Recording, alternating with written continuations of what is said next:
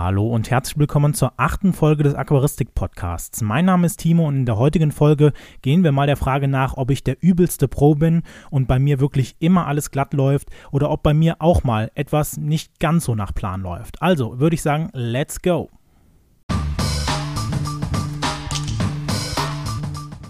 Ja, ich bin immer noch irgendwie unschlüssig, wie ich jetzt diesen Podcast hier wirklich richtig starten sollte. Aber ich denke, es ist am Anfang erstmal ganz gut, euch äh, zu erklären, warum ich jetzt genau auf dieses Thema gerade gekommen bin. Denn das Thema des Podcasts ist ja, mein Aquarium ist perfekt, läuft bei mir auch immer alles glatt.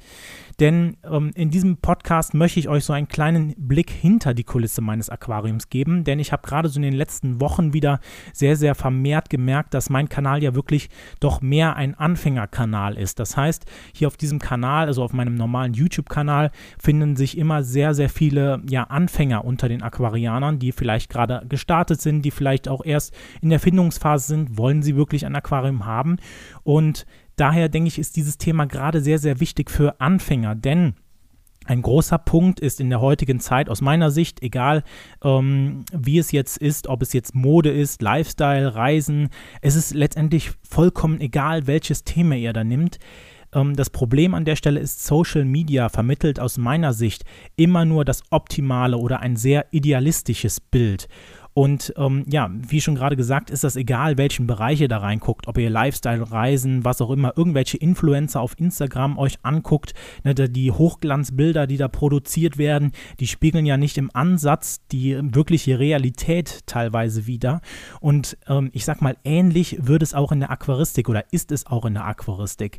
Und wir gehen da gleich nochmal genauer drauf ein, warum ich aus meiner Sicht ähm, sage, das ist irgendwie alles zu optimal, zu idealistisch und äh, was da genau das Problem ist. Aber wenn wir uns das Ganze jetzt mal angucken, ähm, ist aus meiner Sicht das Problem an der Stelle, dass viele denken, im, ähm, ja, in dem Hobby Aquaristik läuft immer alles glatt. Ne, dass man halt nie Algenprobleme hat, einen geringen Zeitaufwand, keine Fehler, ein super tolles Becken. Ja, wenn man sich zum Beispiel auf Instagram einfach mal ganz große, ja, beispielsweise Aquaristik, Aquascape Kanäle oder ähm, Accounts dann ähm, abonniert, dann sieht man erstmal, wie hoch poliert diese Bilder schon teilweise sind. Also ich möchte ja jetzt nie keinem unterstellen, dass er da irgendwie seine Bilder bearbeitet, aber dass halt schon wirklich quasi dieser Final Shot eines Beckens ja wirklich sehr auf den Punkt gebracht ist, ähm, sodass halt das mit der Realität, wie auch das Aquarium, das, Aqu ähm, das Aquascape an der, in dem Falle unter dem Jahr aussieht, auch gar nicht mehr teilweise so viel zu tun hat, ja, da das halt ganz, das Ganze dann doch schon sehr, sehr ja auf den Punkt quasi gebracht ist. Und ähm, ja, ich habe mir diese Frage natürlich gestellt, ähm, ist das auch irgendwie ein Problem von mir, denn ich bin ja da auch selbst, wenn ich jetzt nicht bei Instagram so aktiv bin, bin ich ja trotzdem ein aus meiner Sicht Teil des Problems, da ich ja auch in irgendeiner Weise Influencer bin. Ich versuche natürlich euch hier irgendwie was mit meinen Videos und meinem Podcast zu vermitteln. Ähm, das versuche ich ja auch dann auch nochmal gerade in den letzten Wochen vermehrt, dass ich sage, hey, ne Leute, bei mir läuft auch nicht immer alles glatt. Ne? Also ähm, da muss man halt auch wirklich sagen, bei mir läuft nicht immer alles nach Plan. Definitiv nicht. Ne? Ich möchte euch im, im Nachgang jetzt auch gleich nochmal ein, zwei Geschichten oder mehrere Geschichten erzählen erzählen, wo ich so dachte, so, naja, ähm, ja, okay, da hast du jetzt mal wirklich ins Klo gegriffen, um es mal auf gut Deutsch zu sagen. Aber ähm, ich bin mir da auf meiner, meiner Verantwortung auch bewusst und möchte halt gerade auch mit diesem Podcast und mit den anderen Videos und Podcasts, die vielleicht auch schon vorher kamen, da wirklich nochmal ähm, sagen, hey Leute, ne, ähm, ihr dürft das nicht verwechseln ähm, mit der Realität, die es dann wirklich bei euch im Aquarium quasi vor Ort ist. Ne? Es kann halt manchmal sein, dass es irgendwie Probleme gibt und ähm, ja, das ähm, ist dann natürlich, gehört auch irgendwie mit zur Aquaristik dazu. Ne? Es kann halt nicht immer alles glatt laufen.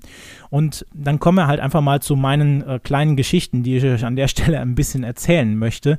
Einfach, dass ihr seht, okay, bei dem Typ hier, da läuft auch nicht immer alles glatt. Ne? Also ich bin auch da nur ein Mensch. Ich mache auch teilweise selber Fehler, natürlich.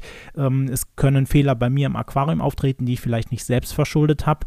Ähm, aus diesem Grund möchte ich euch einfach mal so ein paar kleinere Geschichten erzählen. Und da fangen wir als allererstes mal mit einer Geschichte an, die ist jetzt gar nicht mal so alt. Ähm, ich glaube, da habe ich auch schon, habe ich auch den, ähm, einen Podcast mal drüber gemacht, nämlich, dass bei mir in meinem Aquarium vor einiger Zeit Garnelen durch Sauerstoffmangel gestorben sind. Und ähm, ja, in, in, ich sag mal, rückblickend kann ich definitiv sagen, ja, das war mein eigenes Verschulden. Ich hätte als Aquarianer besser aufpassen müssen, dass genau diese Konstellation, die halt diesen Sauerstoffmangel verursacht hat, nicht auftritt. Da muss ich mir dann auch als Aquarianer quasi an die eigene Nase packen und sagen, gut, das ist meine eigene Verantwortung und ich habe da einen Fehler gemacht. Ähm, um euch ein bisschen nochmal mit reinzuholen, ähm, ich werde auch wahrscheinlich den Podcast, den, den, die Langform letztendlich davon nochmal verlinken. Es ging sich einfach darum, dass ich halt mein Becken ziemlich radikal zurückgeschnitten habe. Ich habe die Temperatur erhöht, beziehungsweise auch noch Easy Carbo, was ja sehr sauerstoffzehrend ist, bei mir im Aquarium alles zum selben Zeitpunkt eingesetzt. Und am nächsten Morgen, als ich dann aufgewacht bin, habe ich gesehen, dass so gut die Hälfte meiner Garnelen gestorben waren. Und im Endeffekt hat sich herausgestellt, dass das ein Sauerstoffmangel war. Und ähm, ja, ich habe mich dann natürlich danach hingesetzt und habe dann überlegt, was war das Problem an der Stelle und habe dann halt herausgefunden, dass genau diese eben aufgezählten Dinge dazu geführt haben, dass halt über die Nacht ein Sauerstoffmangel in meinem Aquarium aufgetreten ist, was ich vorher auch noch nie hatte. Aber es ist halt nun mal aufgetreten und deswegen meine Tiere an der Stelle gestorben sind. Eine weitere kleine Anekdote an der Stelle ist halt, ähm, dass man sich natürlich auch als Aquarianer natürlich Gedanken machen muss, welche Bewohner möchte man in seinem Becken halten. Und jetzt wird der ein oder andere sagen, naja, Timo, jetzt hast du ja vielleicht irgendwie durch diese ganze YouTube-Arbeit hier ähm, ja doch irgendwie vielleicht was mehr wissen als wir Anfänger jetzt. Ne? Gerade wenn du irgendwie Anfänger bist, sagst du, naja, der hat hier so viele Videos gemacht, der wird schon wissen, welche Fische er nimmt. Und da muss ich dann teilweise auch sagen, naja, ähm, ich habe mir die Tiere, die ich jetzt in meinem Aquarium habe, also die äh, Red Sakura Garnelen bzw. die Keilfleckbärblinge, natürlich ausgesucht. Äh, Gerade die äh, Red Sakura habe ich mir da ähm, ja, explizit ausgesucht, weil ich sie halt von der Farbe recht schön fand und sie halt auch von den ähm, ja, von den Wasserparametern ganz gut in mein Becken passen, relativ robust sind, nochmal wieder für den Beginn äh, quasi mit Garnelen. Ähm, ich habe aber bei, dem, den, bei den Keilfleckbärblingen beispielsweise ähm, glaube ich, einen kleinen Fehler gemacht. Das Problem ist, ich habe natürlich hier mein neues Aquarium, was ein offenes Aquarium ist. Das heißt, ich habe keine Glasscheiben mehr oben da drauf oder habe keinen Deckel mehr. Das heißt, die Tiere können relativ einfach rausspringen.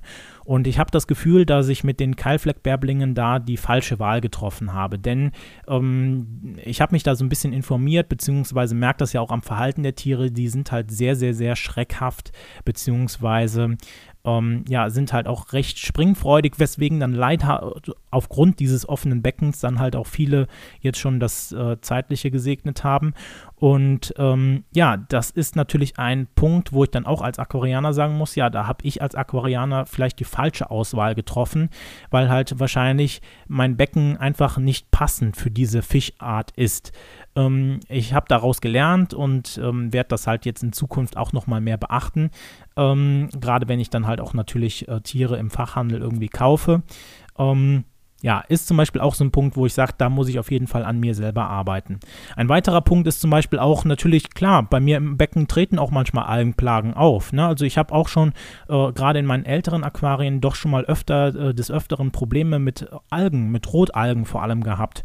Ne, dann ist man irgendwie mal in Urlaub gefahren und kommt dann wieder, hatte dann auch natürlich die Urlaubsvertretung natürlich auch angewiesen, okay, so und so viel Dünger und so weiter und so fort.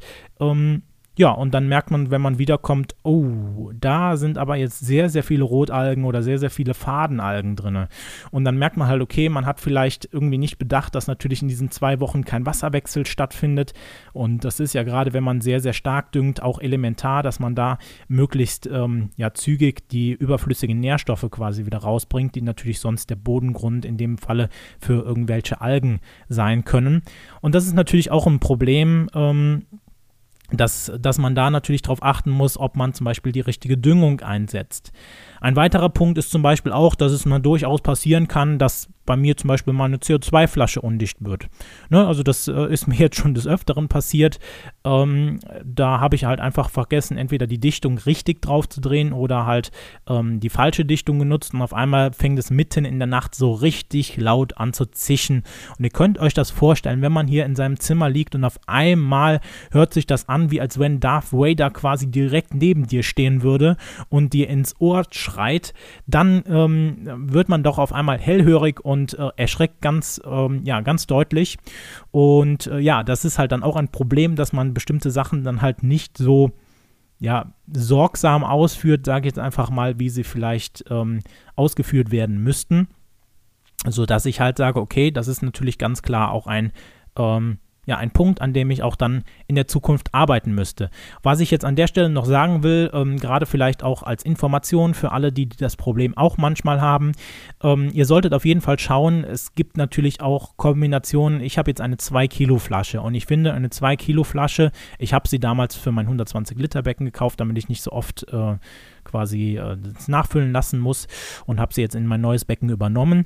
Aber ich würde euch definitiv nicht raten, höher als 2 Kilogramm zu gehen, denn wenn ihr dann mal so ein Problem habt, dass die Flasche undicht ist und auf einmal mitten in der Nacht und ihr merkt es vielleicht sogar nicht, auf einmal undicht wird und dann äh, das ganze CO2 in euren Raum entweicht, weiß ich nicht, ob das so sinnvoll ist, vielleicht eine 5 oder 10 Kilo Flasche am Aquarium zu haben. Ähm, Gerade wenn ihr vielleicht auch noch in dem Raum lebt oder schlaft vor allem. Ich sag einfach mal so, äh, mir war schon etwas mulmig. Ich habe auch schon mal quer gelüftet danach, ähm, weil ich dachte, naja, nicht, dass nachher zu viel CO2 im Raum ist und das auf mich dann selber Auswirkungen hat. Nur das als Information. Und ja, eine weitere lustige Anekdote ist zum Beispiel, dass äh, ich natürlich auch schon diverse Wasserwechselunfälle hatte. Und an einen Wasserwechselunfall kann ich mich noch relativ gut äh, erinnern. Es war, ich sag mal, ähm, ist noch gar nicht so lange her, dass ich da damals in die Aquaristik eingestiegen bin. Also da war ich vielleicht ein Jahr oder so in der Aquaristik, habe den Wasserwechsel immer mit so einem Mulmsauger gemacht, mit dem äh, der auch so ein Ventil hatte, dass man das Wasser abdrehen kann. Ja, ich hatte gerade mein neues Zimmer, meine neuen Möbel und habe dann natürlich gedacht, hey, ist ganz cool, ähm, machst du das Ventil nicht zu, sondern klemmst den Schlauch irgendwie ein, hab meinen, ähm, ja, meine, meinen Wassereimer weggebracht und dabei hat sich anscheinend dann der Schlauch gelöst und ist dann quasi einfach runtergefallen und dadurch, dass das Ventil halt nicht zu war, ist leider über zwei, drei Minuten das ganze Wasser aus meinem Becken oder was ist das Ganze, bestimmt so drei, vier Eimer in mein Zimmer reingelaufen.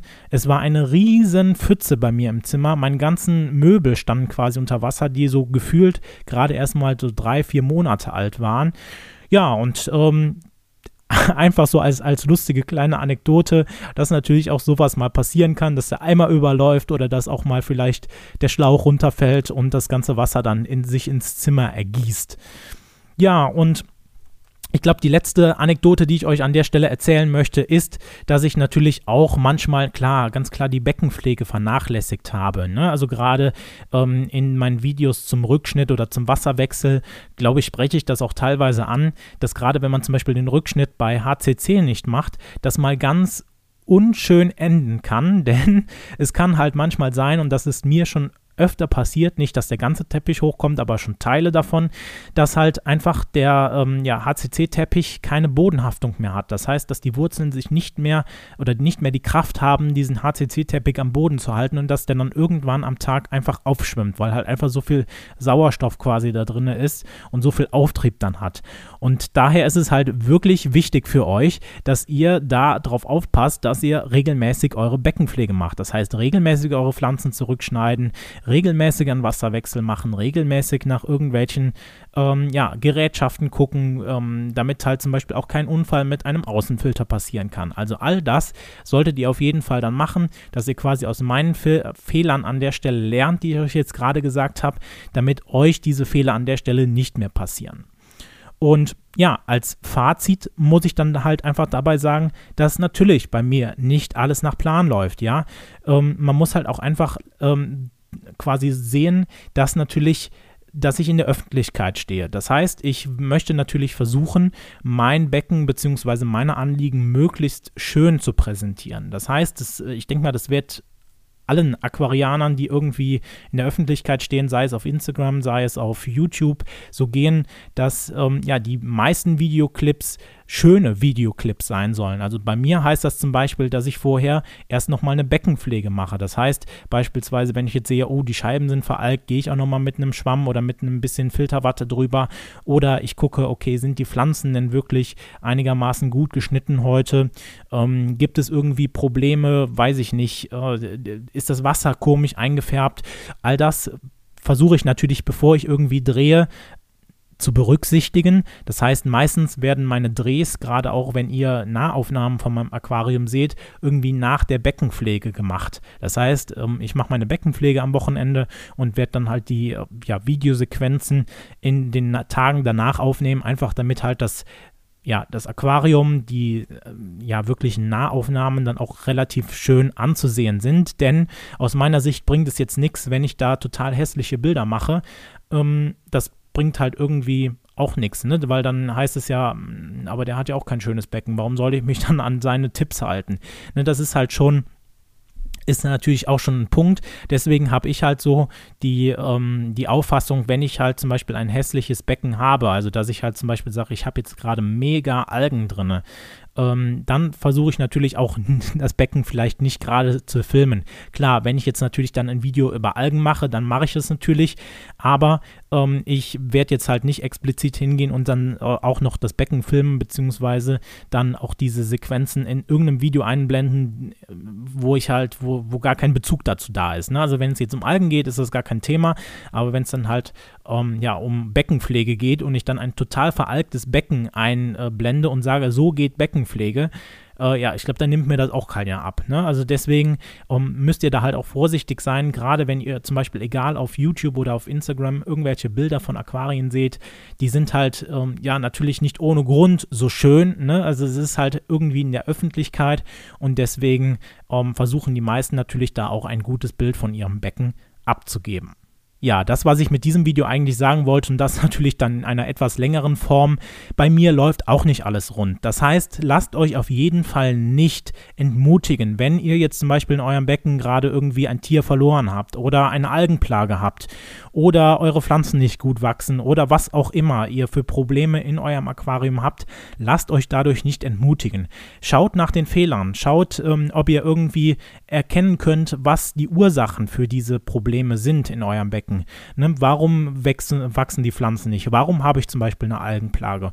Und wenn ihr dann sagt, okay, ich habe die Ursache gefunden und ich habe die Ursache etwas ähm, ja, eingedämmt, dann ist es nur eine Frage der Geduld, bis dann quasi euer Aquarium wieder in ein sehr, sehr schönes Aquarium auch ohne große Probleme umschlägt und ja, lasst euch in dieser Zeit einfach nicht entmutigen. Das gehört irgendwie mit zu dem Hobby dazu, dass man natürlich auf der einen Seite auch ähm, ja, die purste Freude hat, wenn mal irgendwas geklappt hat, wenn das Aquarium super aussieht. Aber auch auf der anderen Seite natürlich gehört es auch irgendwie dann dazu, dass man dann auch irgendwie Probleme hat, vielleicht mit Algen, vielleicht mit was weiß ich, ähm, wo, wo ihr draußen alle Probleme habt mit.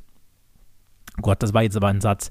Ähm, ja, von daher würde ich jetzt einfach sagen, ähm, ihr könnt mal gerne jetzt, wenn ihr hier auf YouTube seid, gerne mal in den Kommentaren reinschreiben, was ihr vielleicht schon für Probleme im Aquarium habt, ob bei euch immer alles glatt läuft, damit die anderen da auch mal sehen, dass es vielleicht nicht ähm, ja, nur bei mir so ist, dass nicht immer alles glatt läuft, sondern wahrscheinlich auch bei den meisten anderen. Und ich würde sagen, das war's von diesem Podcast. Vielen Dank fürs Zuhören. Und ich würde sagen, wir sehen uns oder nee, hören uns. Mein Gott, ich verwechsel das immer. Ähm, hören uns im nächsten Podcast wieder. Und dann würde ich sagen, bis dahin, ciao.